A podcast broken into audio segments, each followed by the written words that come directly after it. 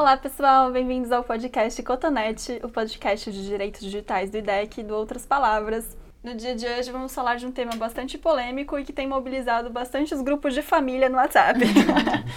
Eleições, né, gente? Eleições e redes sociais, como que elas estão influenciando agora, desde agosto, pelo menos, até agora. É, vamos contar com a presença de Lívia Torres, da nossa maravilhosa equipe. Olá, gente. E Juliana Umes também, da equipe. Oi, gente. E como convidado de hoje, a gente conta com a presença do Lucas Bulgarelli, que é doutorando em Antropologia Social na Universidade de São Paulo. Oi, pessoal, tudo bem? Bom, hoje, como eu já comentei, a gente vai falar de eleições e no primeiro bloco teremos as notícias que estão causando mais burburinho agora nas redes sociais também. E no segundo bloco faremos a nossa, o nosso grande debate sobre o caos do dia, que é justamente eleições, o tema do programa de hoje. Continue com a gente, o programa está muito legal. e até mais. Cotonete, o podcast de direitos digitais do IDEC e do Outras Palavras. Começando agora Cota News, o nosso bloco de notícias que estão causando burburinho por aí nas redes sociais. E para esse bloco, nós vamos contar também com a presença do Rafael Zanata. E aí, turminha cotonética, beleza? vamos lá, Lívia, qual a primeira notícia? Então, gente, a Folha, essa notícia de hoje da Folha, hoje estamos gravando no dia 18 de outubro, só para deixar claro, e foi descoberto esse esquema de empresários que estavam é, doando para a campanha via WhatsApp de impulsionamento de, enfim, de memes e mensagens. E aí é uma prática bilionária mesmo, pelo, pelo que a Folha apurou. E diversos empresários estão aí listados como, como atuando nisso, inclusive o dono da Van, que já foi envolvido também numa polêmica em relação a, a forçar os próprios funcionários a votarem no Bolsonaro. Então, Sim, ele também impulsionou conteúdo na própria página do Facebook, né? argumentando que era a liberdade de expressão dele. Isso, e é, isso é uma das outras notícias que também relacionam o Bolsonaro a práticas de impulsionamento de campanhas, né? Sim, é, essa semana também uma, uma notícia do Estadão que revela que o, o grupo Raposo Fernandes Associados, RFA, é, detém um conjunto de 28 páginas do Facebook, seis sites que juntos são mais influentes que a Madonna. É, parece que algumas notícias dão a entender que o Bolsonaro tem toda uma estrutura de comunicação por trás, né? Inclusive, o filho dele, o Eduardo Bolsonaro, se reuniu com o Stephen Bannon, que é o principal, foi o principal marqueteiro do Trump. Estava envolvido aí nos escândalos com a Cambridge Analytica, que a gente vai explicar um pouquinho depois. É, eu acho, não sei se tem uma conexão direta com o Bolsonaro, mas o fato é que essa nova máquina barulhenta da direita, as novas direitas, isso é uma discussão desde o ano passado, eles são altamente profissionalizados em novas mídias. Né? Exato. Eles são altamente profissionalizados no uso do WhatsApp, no uso do YouTube, etc. E acho que está uma corrida agora dos jornalistas de investigação dessa economia altamente profissionalizada de influenciar pelo WhatsApp. Né? Então, e como não tem como verificar isso nem tracear pelos dados que o WhatsApp produz, né? até porque a comunicação interna é toda criptografada, e o WhatsApp também não abre as informações de metadados. Então está sendo uma coisa muito assim de passo a passo de ver quem que trabalha nessas empresas, quem que são os grupos econômicos, etc. E eles de fato são todos a, eles estão juntos com o Bolsonaro, mas eu não sei se tem esse link direto de que eles estão a comando do Bolsonaro, entendeu? Uhum. Sim. Esse é o ponto. Uhum. É, mas é, é, um negócio brutal e é muita grana envolvida. É, é dinheiro pesado para usar o WhatsApp como arma de desinformação. Sim. E o Haddad já recorreu ao TSE também em relação a isso, falando que seria uma prática legal. E vamos ver o que vai acontecer né, nas próximas semanas. Uhum. Segunda notícia. É. O WhatsApp financia pesquisa sobre fake news após linchamento na Índia. 20, 27 pessoas morreram desde maio por conta de boatos espalhados pelo aplicativo. Isso linka também, é uma notícia fresquinha também. É, que o Pablo Hortelado publicou no New York Times, é, falando que as fake news estão envenenando a política brasileira e o WhatsApp pode parar isso. Bom, então, gente, o Pablo Hortelado ele é pesquisador da USP, da Universidade de São Paulo. Ele trabalha no GEPOPAI, Grupo de Pesquisas de Políticas Públicas. E ele analisa, ele tem diversos, diversas publicações analisando como que as redes sociais estão, qual que é a influência delas nessas eleições, né, e nas eleições passadas também, especialmente com relação à formação de bolhas. E ele escreveu esse artigo para o New York Times, é bem recente, acho que saiu hoje também, e ele pede para o WhatsApp adotar algumas medidas para reduzir o impacto negativo nas eleições que ele está tendo agora. É, ele pede para você restringir a possibilidade de encaminhamento de mensagens, que já foi reduzida pelo WhatsApp, antes era 200, agora são 20, mas ele acha que deveria ser reduzida ainda para 5. É, restringir também a possibilidade de transmissão de uma única mensagem, né, quando você escreve uma mensagem para mais de 256 contatos, que é o, o número que está agora e é super elevado. E também de você limitar o número de pessoas que podem participar de grupos dentro do WhatsApp. Então, hoje a gente tem, eu não sei exatamente qual que é o número, mas é um número muito grande de pessoas que podem entrar e seria necessário reduzir para evitar justamente essa disseminação quase que automática por robôs e, e, por essas estratégias coordenadas de campanha. Uhum. É, mais interessante, o Pablo, interessante, né? ele é um filósofo, mas ele tem feito pesquisas sociológicas brilhantes, né? monumentais nos últimos meses. Ele é um cara que está metendo a mão na massa para olhar empiricamente né? como é que se dá a organização desses grupos pelo WhatsApp. Na, na greve dos caminhoneiros ele já tinha investigado com pesquisa de campo né? e olhando a movimentação desses grupos e agora no observatório que eles têm de, de políticas públicas e democracia, ele também fez uma pesquisa muito precisa sobre o quanto dos memes e do conteúdo que é compartilhado no, no WhatsApp está é, tá dentro de categorias de desinformação mesmo, ou seja, são coisas que são fabricadas para desinformar, para confundir, para caluniar, etc. O número é muito alto, então o WhatsApp não tem servido, majoritariamente, pelo menos na amostragem que ele pegou, para trocar informações que são saudáveis para uma democracia. Está né? é, tá servindo como um maquinário de repasse para confundir as pessoas e tem esse fenômeno dos administradores, que são é a mesma pessoa administrando muitos grupos, milhares de grupos, e ele funciona como um profissional de disseminação, né? É um agente tóxico, né? E o, o louco desse, desse texto, do, primeiro que é louco o, o, o Pablo brasileiro escrever para o New York Times e o presidente do WhatsApp responder na Folha de São Paulo, né? Essa troca de, de mídia que está acontecendo, né? Um fala com um canal de comunicação americano, responde do brasileiro tal. Mas o mais o mais interessante é que o, o Pablo está atacando um problema de design, ou seja, ele não está dizendo eu quero remoção uhum. de conteúdo.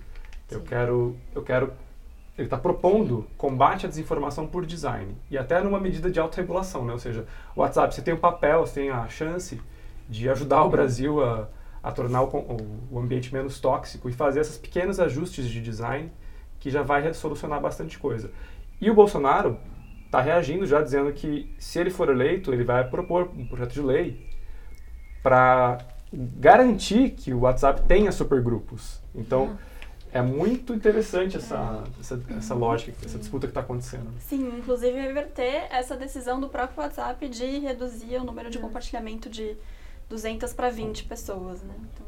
É, aí, é aí que o Bolsonaro cai em profundo contrassenso, né? Porque ele se diz um liberal de economia, né? pelo menos agora com essa nova roupagem que ele tem com o Paulo Guedes. Mas quando é para vamos ver, você pega essa declaração SPL, por exemplo, isso é um projeto de intervenção econômica pesada, né? Você vai forçar uma empresa a manter uma estrutura de design de comunicação, tal.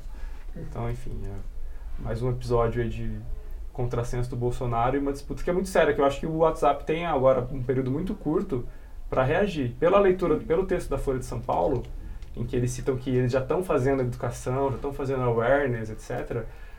Minha impressão é que eles não vão fazer muita coisa. E aí vai ter até a possibilidade de ter ação judicial, coisa do tipo. Ou o TSE, por exemplo, editar uma resolução. É, o TSE tem um grupo né, de trabalho formado desde dezembro, muito polêmico, porque inclui militares, Agência Brasileira de Inteligência, etc. Em 10 meses de trabalho, eles não publicaram quase nenhuma resolução. Sim. E tem uma pressão muito grande para que eles façam uma resolução específica sobre o WhatsApp. A SaferNet, que é uma ONG de direitos humanos, também entregou uma carta para o TSE né, pedindo que o TSE, por meio de resolução, obrigue o WhatsApp a mudar essas configurações de repasse, de forward, de supergrupos. Acho que essas notícias mostram que as pessoas estão identificando um pouco os problemas de estrutura de design do WhatsApp E estão começando a pedir regulação, né? Talvez É, um pouquinho tardiamente. Isso foi, foi inspirado né, no que aconteceu na Índia, né? Sim. Que, porque lá estavam ocorrendo casos de linchamento por mensagens falsas de WhatsApp. Então isso é realmente muito grave. E as medidas lá foram tomadas rapidamente, inclusive pelo WhatsApp. Por isso que esperava que aqui, como ele está tendo essa influência tão grande nessas eleições, que isso, fosse, que isso acontecesse também. É, aí entra uma questão, só para concluir, uma questão do, que tipo de dano está acontecendo, né? Porque acho que no caso indiano é evidente, assim, se 15 pessoas são espancadas e mortas, você fala, cara, é um negócio muito danoso. Tipo, tem que fazer alguma coisa. Agora, quando o dano é manipulação eleitoral em ambiente democrático, isso é muito cinzento, né? As pessoas não conseguem configurar que tipo de dano é esse, até porque esse é um negócio muito novo. Então, nem tem teoria, não tem nada assim que serve de aparato para você configurar esse tipo de dano que justificaria uma ação mais é, interventiva, tanto do Estado ou, enfim, da sociedade perante essa empresa, que é a empresa WhatsApp, que, enfim, pauta nossas relações cotidianas numa dimensão que nunca antes existiu. Pois é. Quem não teve uma polêmica no grupo da família esse ano? É, bom, vamos para a terceira notícia então? A terceira notícia é que o, o Facebook, né, que já tinha Facebook então de novo na nossa pauta, né? No primeiro programa a gente falou bastante do Facebook pelos, pelas tretas, né, de saída do Instagram, etc. Agora a nova treta do Facebook é que em setembro eles tiveram um vazamento de dados gigantesco, né, e eles começaram agora a informar as pessoas desse incidente de segurança. É, e está gerando bastante repercussão o modo como o Facebook está informando as pessoas. Você foi afetada, né, Bárbara? Eu fui e eu recebi uma mensagem segunda noite na minha página do Facebook e aí eles direcionavam para um link de Saiba Mais, em que aí eles contavam todos os dados que tinham vazado, inclusive que eram as últimas pesquisas que eu tinha feito, dados de e-mail, telefone, contatos e tal. Localização. É, localiza... é que localização. Check-in, né? Sim, é quando você faz check-in, não é necessariamente. Ou foi marcado. É, Uhum. quando você faz check-in foi marcado. E aí é um caso gravíssimo, porque é realmente muita coisa que está sendo exposta pelas pessoas. E existiu, inclusive, uma indagação se não tinha existido alguma influência, inclusive nas eleições também. Porque, enfim, isso também se relaciona com o caso do Cambridge Analytica, que a gente vai falar um pouco mais tarde. Mas porque dados podem ser usados para influenciar pessoas e para manipular pessoas, né? Então, o que será que está acontecendo com isso? Quem foi o responsável por esses, por esses ataques e o que de fato está sendo feito, o que, que aconteceu? Uhum. E tem algumas questões em aberto que vão ser respondidas, né? Mas, por exemplo, qual o número de brasileiros afetados? O Facebook não explicou. Ele disse que com certeza 30 milhões de pessoas foram afetadas em nível mundial. E desses 30 milhões, 15 milhões estão num grupo de alto risco porque teve espelhamento da conta e foi possível copiar tudo. Tipo, check-in, curtida, pesquisas que a pessoa fez, etc. Tem um outro grupo que é pessoas que também tinham conta e eram administradoras de página, que foi mais grave ainda, porque foi possível pegar também as trocas de mensagens que a pessoa fez enquanto administradora de uma página. Então, e as pessoas, enfim, têm que saber que isso é um prato cheio para você fazer técnicas de phishing ou de engenharia social, né? Você pode, com esse conjunto de informações, dá para fazer ataques individuais muito poderosos, né? de você se passar por um empregador, por uma pessoa que é de confiança da, da, daque- daquela pessoa afetada. E tem uma outra uma questão em aberto, que é se esse ataque não foi feito por grupos de inteligência de algum país né, que estão interessados em manipulação eleitoral, porque também se você pegar esses dados e tratar eles no agregado, ele é muito rico, por exemplo, para operar, operar um modelo de negócio como era da Cambridge Analytica ou de outras empresas que fazem é, manipulação eleitoral com base em psicometria, né? Então tá essa coisa do tipo, quem fez o ataque, né? Qual, é a- qual era o objetivo? E, enfim, parece um plot de um filme do 007, ou uma coisa assim, que a gente via quando era criança, né? Uma coisa realmente grande, assim, a, quem tá por trás, as suspeitas, né? O, o impacto que isso gera para as pessoas. E o Facebook é, na opinião das pessoas, pelo menos que eu tenho conversado, tem feito muito pouco, porque aparece lá a telinha de que a pessoa foi afetada, não tem uma explicação muito clara do tipo de risco que isso pode gerar, né? Uhum.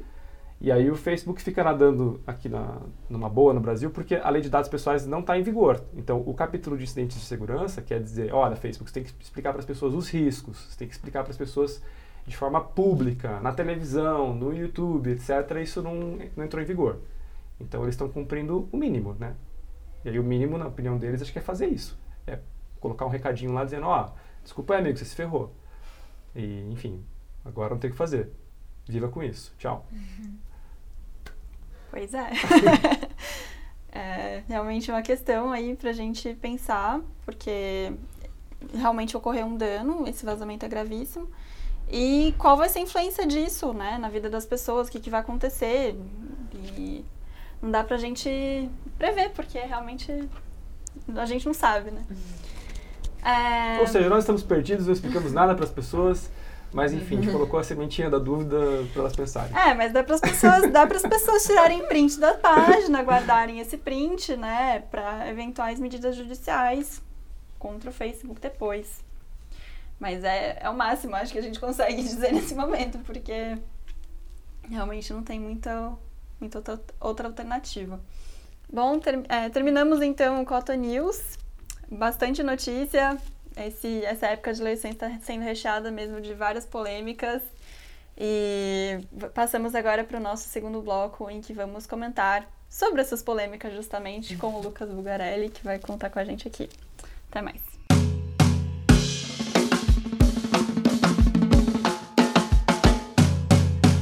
Gente, começando então o segundo bloco do Cotonete. Agora vamos falar do caos do dia. E contamos com a participação do Lucas Bulgarelli, que é doutorando em antropologia social na Universidade de São Paulo e que estuda bolhas e discursos é, formulados pelos, pelos apoiadores do Bolsonaro também em relação a público, a público LGBT e que vai acompanhar a gente no debate agora nessa parte do programa. Eu queria começar, enfim, falando um pouco sobre toda essa surpresa que aconteceu, né? Acho que todo mundo ficou bastante surpreso com o resultado dessas eleições. No começo do ano, muita gente falava que o Alckmin, por ser é, por ter maior tempo de TV e por ter feito bastante co coligação com partidos do centro, né? Que ele ganharia força e conseguiria é, liderar as pesquisas agora no segundo turno, só que aconteceu foi que Bolsonaro acabou ganhando mais e mais força numa campanha basicamente pautada em redes sociais. Então isso mostra que redes sociais tiveram realmente muita influência nessas eleições, bem mais do que estava sendo previsto antes. E queria saber de vocês assim, o é, que, que vocês acham que mudou de 2014 para cá, o que aconteceu? É, como que as plataformas agora assumiram protagonismo dessas eleições e, e para jogar o debate agora. Assim, é, é, uma, é, tudo começou bem rápido, parece, né? Quando a gente está em outubro falando disso, mas eu, eu tenho muita impressão de que as coisas foram muito rápidas mesmo, é, principalmente quanto à nossa percepção para entender o que estava acontecendo, né? Eu lembro que no começo do ano a gente falava ainda da, da coisa da televisão, né? Do quanto que a TV era uh, ainda decisiva o quanto fazer alianças também uh, é, para poder conseguir tempo de TV era uma questão decisiva para as eleições, né? E aí a gente tem essa avaliação, acho que tanto na esquerda, mas também na direita, né? O PSDB hoje eh, fez as alianças que teve que fazer para poder ter o tempo de TV que teve e para ter depois a quantidade de votos que teve, né? Então, e, e, também politicamente, acho que nas redes sociais a gente teve que muito rápido se adaptar a, a uma outra coisa, assim, né? A concentração de pesquisas no Twitter, no Facebook, uhum. que a gente até então também vinha, é, não à toa, concentrando é, pesquisas muito nisso, né? E aí, de uhum. repente, parece que eles tinham um WhatsApp, assim, que a gente Sim. olhava, mas não olhava muito, não é. olhava o suficiente. É. Né? E, e, acho que Cambridge Analytica, o caso Cambridge Analytica esse ano, né, Ju? Se você quiser explicar o que aconteceu. Uhum. Cambridge Analytica, para quem não sabe, era uma empresa de marketing que usa bastante psicologia comportamental para fazer direcionamento de propaganda em campanhas políticas. E eles ficaram conhecidos por atuarem na campanha do presidente Trump, lá dos Estados Unidos, e do Brexit, que foi o plebiscito para sair da União Europeia na, no Reino Unido. É, acontece que eles usavam. Eles, usa, eles não só faziam essa, esse marketing, mas eles usavam como base o, a Big Data, né? uma grande base de dados, e eles usavam dados indevidamente. É, eles ficaram conhecidos porque aconteceu um escândalo o Christopher Willie, que era um funcionário da empresa, ele deu uns vazamentos aí, é, se arrependeu e tal. E, enfim, o que aconteceu foi que eles, eles faziam um teste de personalidade no Facebook, que quando você ia fazer o teste de personalidade estava ligado à Universidade de Cambridge, então dava a entender que aquelas informações seriam usadas para fins acadêmicos e tal. É, mas o que aconteceu é que essas informações bem sensíveis, assim, de personalidade, dos traços das pessoas, elas eram repassadas para essa empresa, a Cambridge Analytica, que acabou que usou para fazer direcionamento de propaganda. Então, se você tinha pessoas que tinham interesse em pescaria, você sabia que você podia fazer uma propaganda sobre pescaria para aquela pessoa. Ou casos mais graves, você sabia que aquela pessoa tinha gatilhos de raiva com certas coisas, é, comportamentos psicológicos mesmo, que eles afirmam que, que esses estudos afirmam que eles mexem muito mais, eles são decisivos no seu voto. Isso foi usado na campanha do, do Trump. É, inclusive, o principal marqueteiro dele, o Stephen Bannon, Stephen Bannon era, era ligado à Cambridge Analytica, inclusive que agora a gente viu aí na notícia que ele também tem certas ligações com o Bolsonaro. E acho que o caso foi um pouco isso, resumidamente. Uhum. É, então, e saiu no começo do ano já também colocando um foco no Facebook, especialmente para essa discussão sobre como que esse impulsionamento de campanha estava acontecendo nessa plataforma. É, já vinham acontecendo discussões sobre bolhas, né? Acho que desde a eleição passada a gente tinha essa discussão de como que grupos polarizados, tão polarizados como eles estavam ficando, né, por causa das bolhas, influenciavam no resultado das eleições. Sim. Abriu. Ah.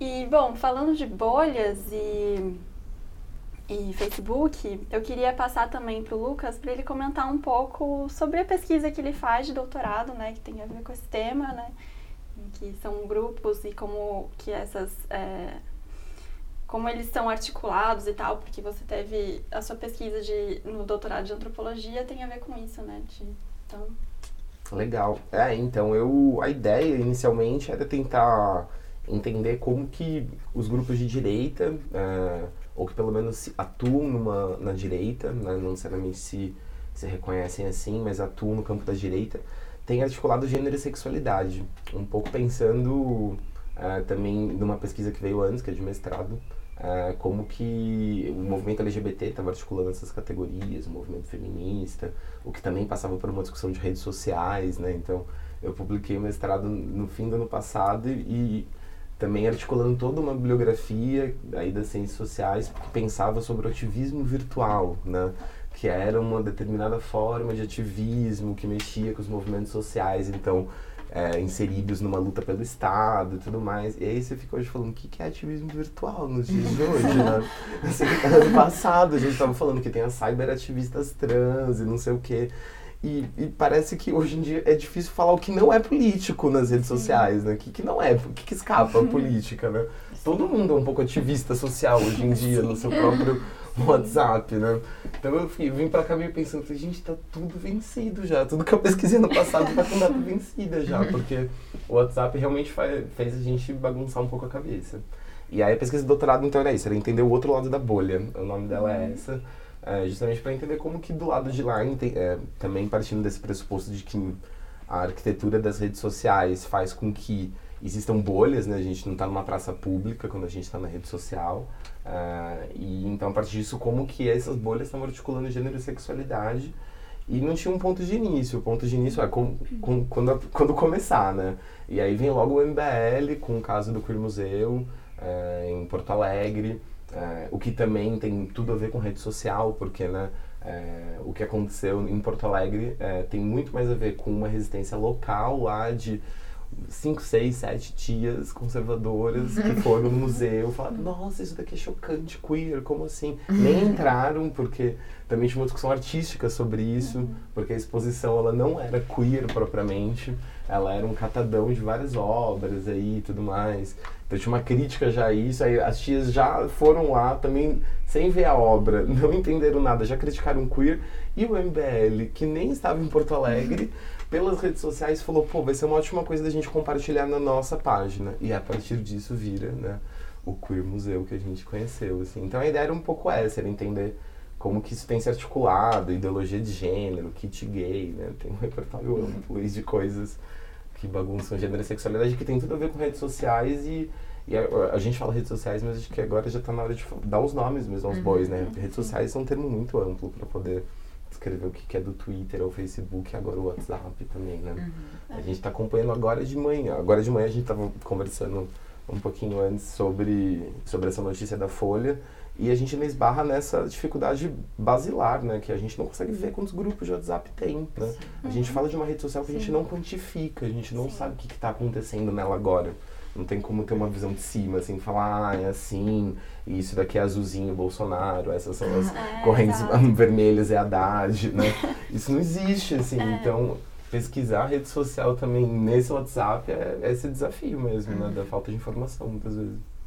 É, porque a questão das bolhas, pelo menos no Facebook, no Twitter, elas ficam bem visíveis, né? Porque aí existem várias pesquisas, tem monitor do debate político, uhum. é, várias pesquisas que evidenciam isso, de que grupos estão cada vez mais separados em relação às notícias que eles compartilham e interagem entre uhum. si.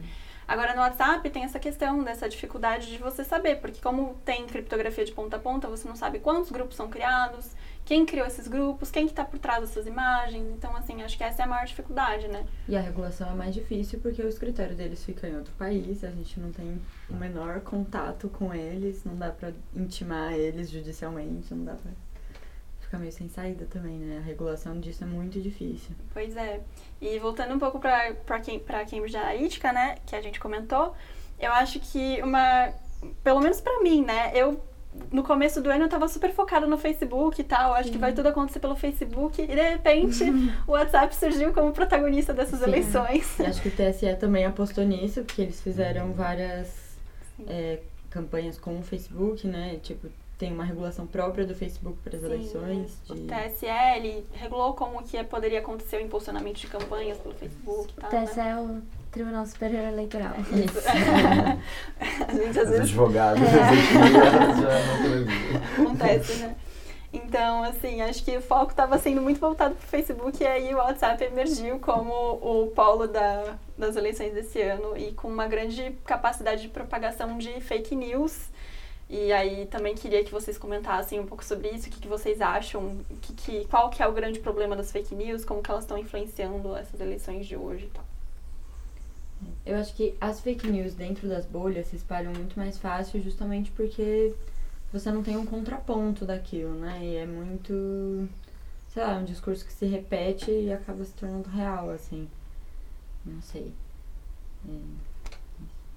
Não, é, eu também é, tem é tão isso que é, a gente leva como notícia, mas não é bem notícia, né? Ela tem, ela tem mais o formato de uma notícia, mas ela não tem o conteúdo de uma notícia, né? uhum. né?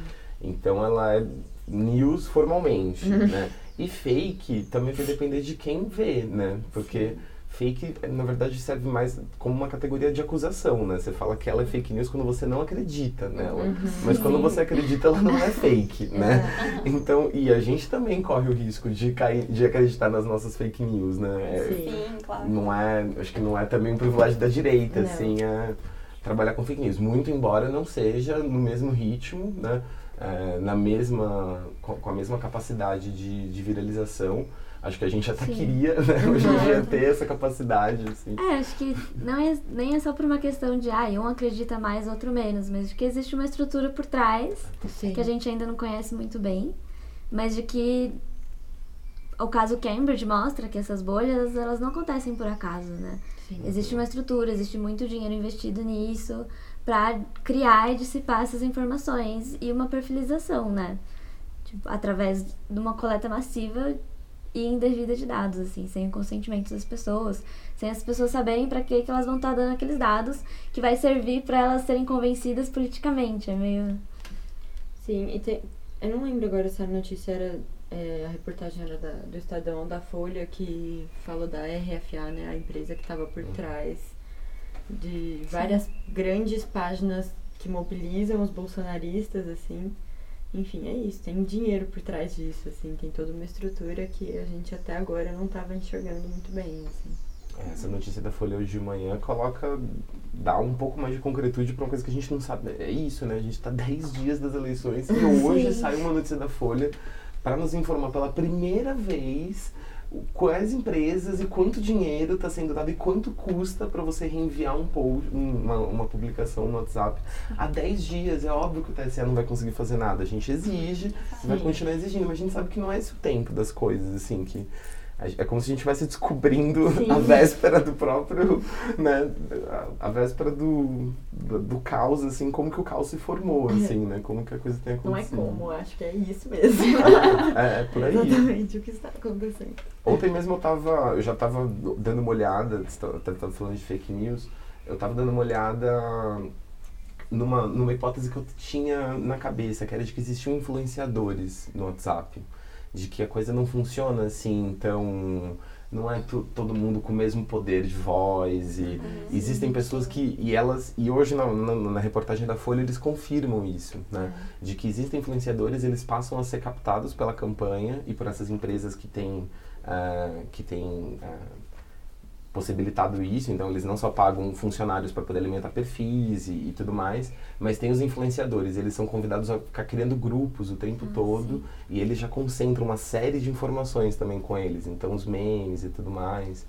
E a Folha conseguiu dar hoje até o valor de quanto custa, né, para você reenviar. É, tem todo um mercado por trás. Quanto custa para reenviar para a base do Bolsonaro, porque isso até que estaria dentro da lei eleitoral correto, né, você utilizar a base do próprio candidato, você só não poderia usar a base de terceiro, né? E quanto custa para mandar para base de terceiro? Então, então tem valor, assim, do, do meme, né? Não é... Mas também... O valor, do meme. Mas tem uma coisa que tanto essas empresas elas defendem, e aí eu acho que a gente também não pode fechar os olhos para isso, é que existe uma mobilização popular também. As pessoas elas criam grupos e compartilham também porque elas querem, assim, a gente não pode também acho que Sim. cair na ilusão de que todo mundo é, enganado. Tem um assim. fator espontâneo Tem. de mobilização. Sim. E tem uma, um fator importante de, enfim, das fake news, né? Que é o nome mais comum que se dá, mas muita gente também prefere chamar de desinformação, porque na verdade podem existir notícias que são antigas e, e, e replicadas em momentos muito posteriores e que não necessariamente refletem a realidade agora. Uhum. Ou então notícias parcialmente falsas, que não são inteiramente falsas. Então, assim, é, tem muita gente que prefere usar esse nome de desinformação para explicar esse fenômeno, né, do que está acontecendo. E as pessoas, é, elas têm uma relação já psicológica em que, acreditar no que elas querem acreditar, né? Então, Sim. quando elas veem alguma coisa que confirma o que elas já acreditavam antes, isso também é muito forte. Eu acho que mexe muito com, com, com o emocional das pessoas, né? uhum. né? E é um fator muito importante também dessas eleições, das eleições dos Estados Unidos, a percepção de que a eleição é emocional, é muito mais emocional do que racional. Então, Sim. às vezes, o debate Sim. de argumentos fica realmente em segundo plano quando você, enfim, você trabalha com, com questões como medo. Sim. Então... Eu, eu acho que, tipo, nisso, o zero rating, que é, é a possibilidade de pessoas é, terem acesso só ao WhatsApp e Facebook, porque as operadoras oferecem esse serviço gratuitamente. Explica o que é Zero Rating. É isso. as operadoras oferecem gratuitamente o acesso ao WhatsApp e Facebook e cobram para um acesso mais extenso à internet. Então, para você ir procurar se uma informação é real ou não, para você ir olhar num site de notícias real, é, você vai pagar, mas para olhar o WhatsApp e Facebook, que são os Sim. meios mais propícios para divulgação de fake news, você não paga nada. Acho que essa estrutura da internet também no Brasil, né, acaba influenciando muito essa questão de da emoção, assim, da emotividade daquelas dessas notícias. Que as pessoas não têm o hábito, nem como, nem meios para verificar se aquilo é verdadeiro ou não. É, então, é, essa questão sobre zero rating eu acho super importante mesmo, só que é muito difícil da gente conseguir é, demonstrar essa influência, né? Quanto que o fato de você ter um plano de internet que tem só acesso ao WhatsApp e Facebook vai influenciar no, em você não ler a notícia depois que está sendo publicada lá naquele seu grupo. Hum. Não sei, eu acho que essa é a questão mais difícil de você, de você trabalhar, porque é uma questão comportamental, né? Então, como é que a gente consegue provar um negócio desse? Mas é, eu acho realmente uma, uma percepção importante e que influencia de fato no debate.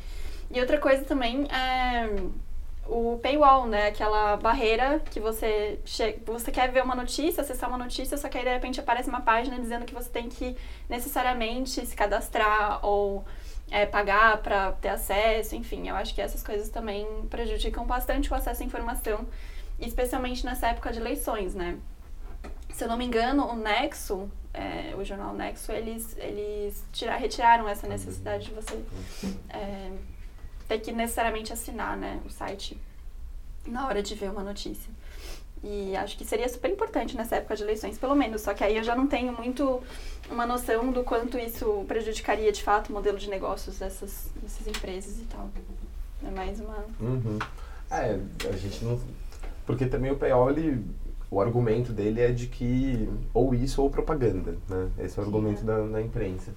Mas mas o que, o que a gente vê com esses grupos de WhatsApp é que não é argumento versus argumento, né? Não é argumento da Folha versus argumento do meme. O meme ele não é um argumento, o meme ele é uma espécie de um o, o meme, né? A ideia da fake news, que pode, pode ser meme, mas pode ser corrente, né? E aí essa coisa que a gente está falando de emoções é muito real, né? Porque uma coisa, isso passa por um pano de fundo mesmo, que é o dessa o dessa campanha como uma coisa antissistêmica, também anti-establishment e também anti-imprensa, de certo modo, né? Uhum. E aí você acredita menos, às vezes, no que a Folha diz, porque também porque acreditar nessa Globo, que ela é de esquerda, que ela, né? Enfim, é, a, a, Veja agora também já está sendo questionada, né? Há um, um, tempo que o MBL questiona a Veja como um veículo de esquerda. É, Pra que você acreditar nisso se você pode acreditar na sua tia que mandou uma corrente falando que vai ter mamadeira com bico de pinto, Sim. né? E, e, é muito real isso, né? Tem, tem toda essa coisa das emoções mesmo, assim. Você, uma informação que vem da família, do grupo da família, tem um outro valor do que uma notícia que você chega lá para poder ler ela mesmo e esbarra no paywall, né? Uhum. Então, o paywall, ele é, um, ele é um dificultador, mas eu acho que também gente, o desafio ficou maior, sabe? É como se como se a gente com esses anos de paywall, esses anos de afastamento mesmo da, dos canais tradicionais da, da população, agora vai ter que ver o que, que é mais convincente do que um bom grupo de WhatsApp para você se informar, né? Não, não, e você percebe, você analisou tanto no mestrado a parte da esquerda e né, a direita, né? uhum. né? Você consegue perceber algumas diferenças marcantes nessas formações de bolhas e como eles lidam com o fator de, de emoção? Eu acho que no Face era uma coisa, assim, né? Quando, quando eu fazia mestrado era Face. Uhum. E aí a esquerda se via muito como é, ocupando aquele espaço como, como ocupava outros espaços, né? Então, com as nossas formas de agir e tudo mais. E agora é essa, o, o, a, o estado da esquerda hoje em dia é essa surpresa com o WhatsApp, né? A esquerda tá tudo, gente, tinha o WhatsApp, né? E a gente tá ocupando super o WhatsApp, enchendo os nossos grupos de meme. Só que eu acho que tem uma diferença de escala muito grande, assim, né? A gente ainda tá muito começando mesmo isso. E tem mesmo essa coisa de uma diferença de como que a informação chega e que emoções mobilizam elas, assim a gente ainda está talvez ainda acostumado num modelo talvez Facebook que talvez já seja um modelo um pouco velho assim. Sim, debate, é textos né? longos é, comentários essa coisa né? Quase uma polis grega assim. A gente vai lá e tem a tréplica e tem os debates públicos né? O fulano de tal diz que é fascismo aí tem um debate aí outro sobre isso. Não é assim o WhatsApp né? Não é assim mesmo assim. Então acho que a gente pode ocupar o WhatsApp, mas a gente tem que aprender também como que a galera tem arrasado Sim. no WhatsApp, porque o pessoal tá arrasando, assim, não é fazendo questão, né? E passa por várias coisas, passa por vídeos longos, né? A gente tem essa coisa de fazer vídeos enormes, com entrevistas, Sim. vídeos que não baixam na conexão de, de pré-pago, né? Sim. Então tem uma série, ou, ou, memes super pesados, uns gifs pesadões, assim, quanto que a galera tá super pensando nisso, né? Os vídeos curtos cortam ali os 7 segundos precisos que você já consegue baixar ali sem muita conexão mesmo. Tudo Mas, já mastigado, né? Prontinho, muito, só, só para compartilhar mesmo e, é. e sem massa. Então. Ah. Sim, e esse senso de urgência, né? De ter que compartilhar as coisas ah. agora e já, porque todo mundo tem que saber disso. E o fato ele já vem com a interpretação e com a opinião, né? É, é. diferente de argumento. Argumento Sim. é, olha, eu acho que o melhor país é isso. Né? Haddad criou o kit gay, Manuela é guerrilheira, já é assim, é o fato com uma interpretação do que, que é aquilo e já a opinião daquela interpretação. Não tem como se combater isso com argumento, né? Então, a, o que a galera tem muito visto, até nessas, nesses grupos de resistência que tem sido feitos em WhatsApp e tal, é que não adianta desmentir fake news. Você tem que criar novas verdades, né? Sim. Então, se Manuela é guerrilheira, gente, acabou, Manuela é guerrilheira. vamos viver com isso, entendeu? Mas vamos pelo menos mostrar que nos países onde houve guerrilha, né? É, tem que ser uma coisa assim, até que tá ok, né? Sei lá, eu acho que é, talvez passar por criar novas verdades mesmo, porque as bolhas também não permitem, não tem um diálogo, não é assim, ah, então agora eu vou desconstruir essa fake news e todo mundo vai, né?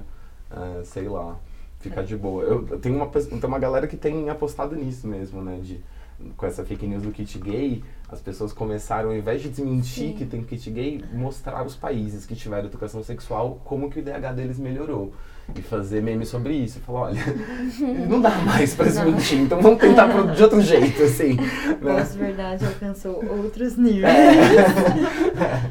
Tem uma, uma coluna da Liane Brum que ela escreveu semana passada, em que ela fala, inclusive, de auto-verdade, que tipo, já não é pós-verdade. É, é uma coisa, a pessoa quer acreditar no que ela quer é e isso. acabou, assim, não existe diálogo, enfim. Isso é uma coisa bem difícil. Mas bom, gente, falando sobre plataformas, WhatsApp, Facebook, e aí, o que, que, que, dá pra fazer? O que, que elas podem fazer? Pergunta de um milhão de dólares.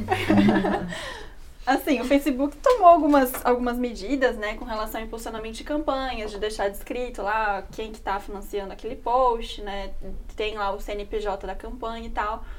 Agora, o WhatsApp é um... Sim. Um da parte. É que eu acho que um primeiro passo seria justamente aumentar o acesso ao ecossistema da internet das pessoas, assim. Então, acho que é, enfrentar o zero rating no sentido de ampliar o que é de graça, o que é gratuito. Então, sites de notícias é de graça, uhum. é, não sei, a Wikipédia, sei Sim. lá, qualquer coisa tá na Wikipédia, eu tô confiando mais atualmente.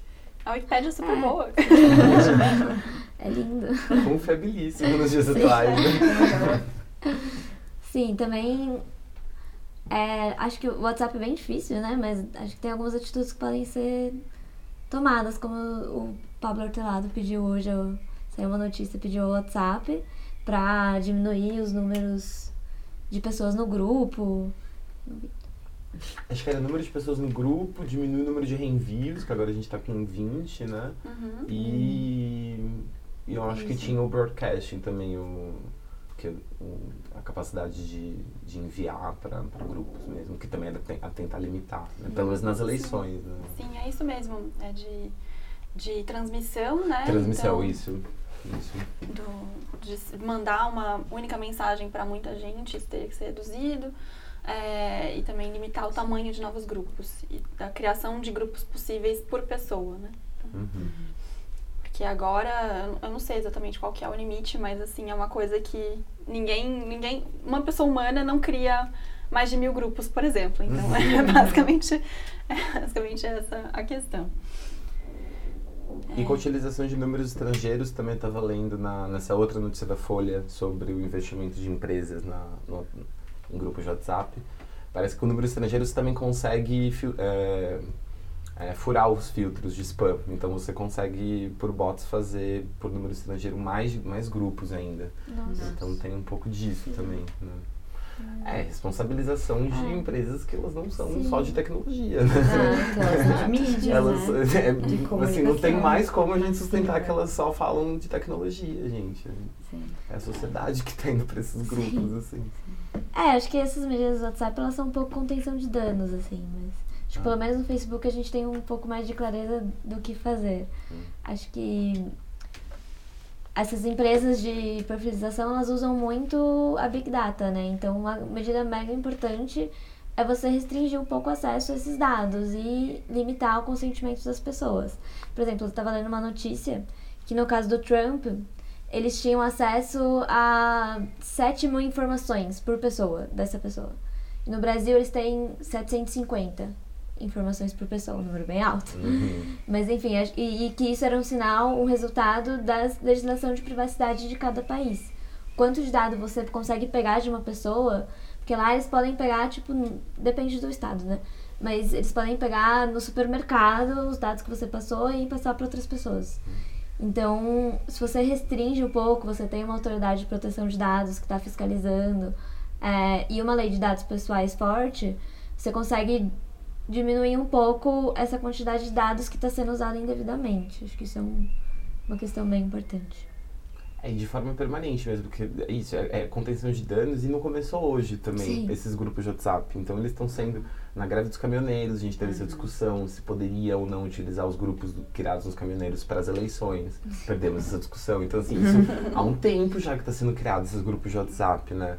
E não só os grupos de WhatsApp criados para as eleições, mas os da família mesmo, que esse a gente não consegue, os do dos amigos, né?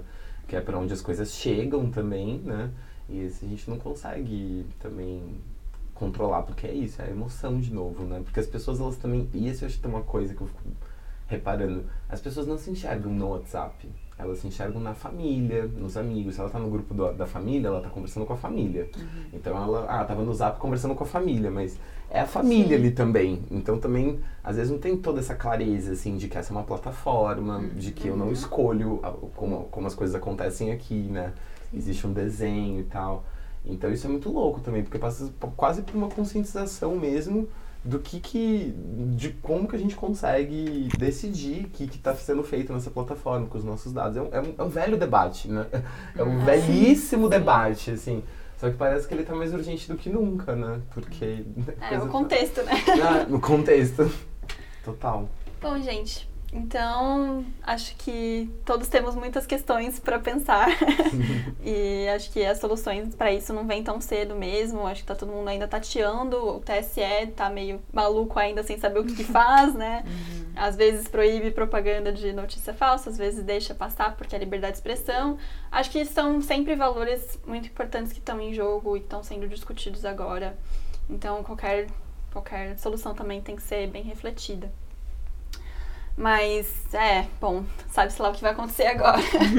e, e é isso. Encerramos aqui o nosso cotonete de hoje, com a participação do Lucas Bugarelli, que é doutorando na Universidade de São Paulo, doutorando em antropologia na Universidade de São Paulo.